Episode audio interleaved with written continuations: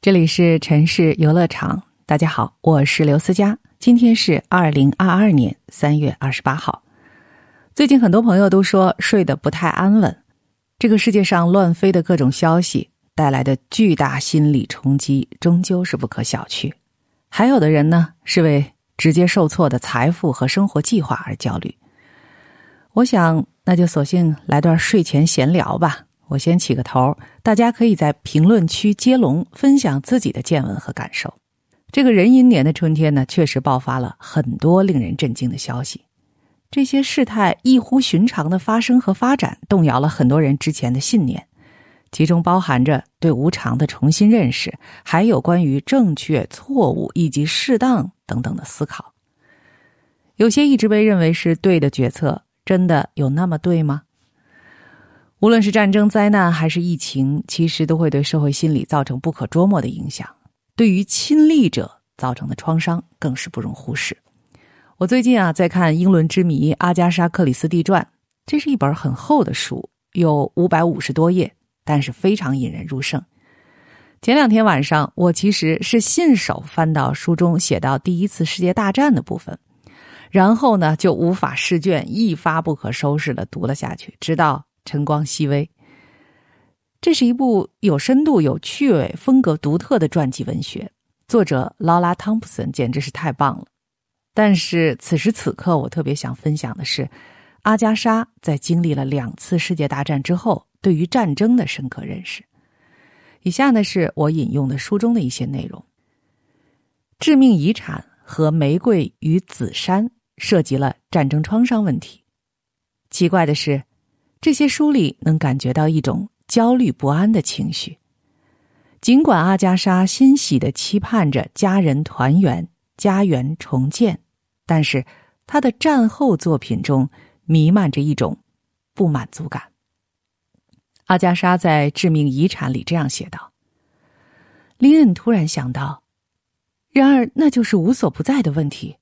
我一回家就注意到了这一点。”这就是战争遗留的后果，病态的愿望，病态的情感，到处都是。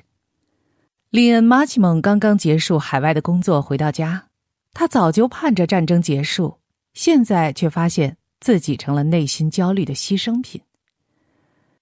就是这种心态，使得林恩面对 David Hunter 的求爱时无力抵挡。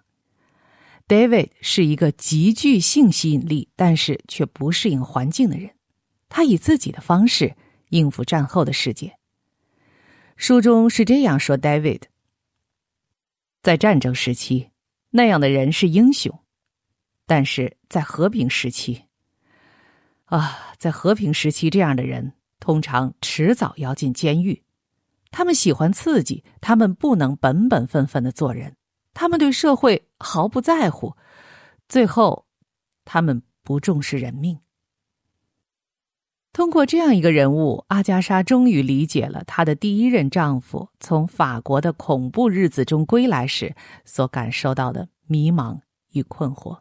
虽然表面看来毫发无损，也没有变化。像这些男人，勇敢而捉摸不透。以 David 为例，不是很正直的男人。令阿加莎着迷。《致命遗产》是一部阴郁的书，它的基调是沉闷的、混乱的，被炸弹摧毁的英国的气氛。有一种感觉，就是迄今为止，正常人都在按照丛林法则生存。当有个人物说，最近的报纸上报道了一些可怕的事情，所有这些退伍的士兵他们袭击女孩子的时候，得到的回答是：“我猜是那些女孩子自找的。”仿佛人类的行为规则已经永远的改变了，犯罪变得司空见惯，社会的根基已经被拔起扔到了一边。任何事情，甚至包括谋杀，只要能带来个人的发展，都是可以被接受的。你会爱上你不信任的人吗？林恩问。对此，伯乐回答说：“很遗憾，会的。”这种不稳定的、令人不安的情绪是由战争搅起的。好了，现在从书中回到我们的现实生活中来。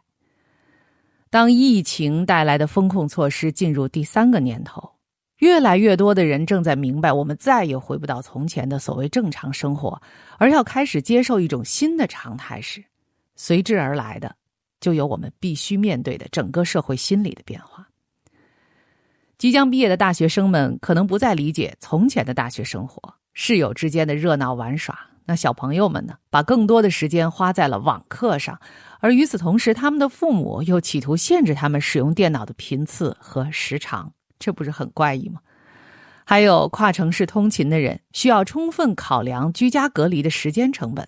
在疫情反复的时候，每一次进出商业中心都要进行心理建设以及两手准备，更不用说一次接一次的排队核酸检测以及无穷无尽的表格填报。这真让人厌烦。而更让人感到无力的是，因为医院风控而被耽搁的危重病人。还有取不到药的长期病患，他们都是普通人，和我们一样。再有，我们还能想到之前那些在中原城市的洪水中消失的生命。极端天气频繁，地球母亲也似乎越来越暴躁，环境污染、物种灭绝、森林火灾、粮食减产，必将接踵而至。很多人都会产生这样的疑问吧：我们之前的生活法则还适用吗？我们到底应该怎样去面对这个时代呢？我想读英伦之谜《阿加莎·克里斯蒂传》或许是一种简便的方法，让我们去理解这一切。在公众面前自在从容的侦探小说女王阿加莎·克里斯蒂的个人生活，她所成长和成名的那个年代，她经历了两任丈夫和两次大战的人生，这一切可以让我们看到那些真实的伤痛、情绪、信念。和一些办法，最终帮我们理解和适应这个动荡混乱的时代。阿加莎是一位杰出而又复杂的女性，或许我们能向他学习的最重要的一项技能，就是和我们自己以及他人的复杂相处，因为这就是人性。好了，今天的睡前闲聊就先到这儿吧。我是刘思佳，期待你的接龙、转发、点赞。支持，再见。